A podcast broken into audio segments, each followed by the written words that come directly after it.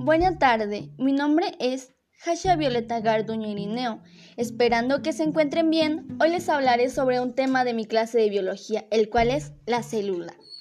Pues verán, la célula es la estructura fundamental de la vida. Todos y cada uno de los organismos estamos constituidos por células. Son tan pequeñas que realmente no las podemos observar a simple vista.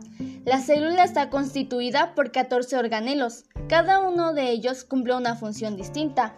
Algo muy interesante es que no todos los organismos contamos con el mismo número de células. De ahí nacen los organismos unicelulares y los organismos pluricelulares.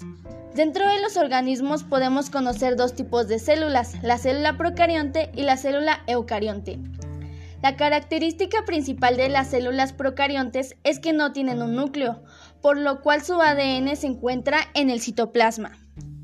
Por otro lado, las células eucariontes son las que poseen el ADN en el interior del núcleo. Estas se encuentran en animales, vegetales, hongos y protistas. Como lo mencioné anteriormente, la célula es la unidad fundamental de los seres vivos. Sí, es decir, que no hay seres vivos sin células.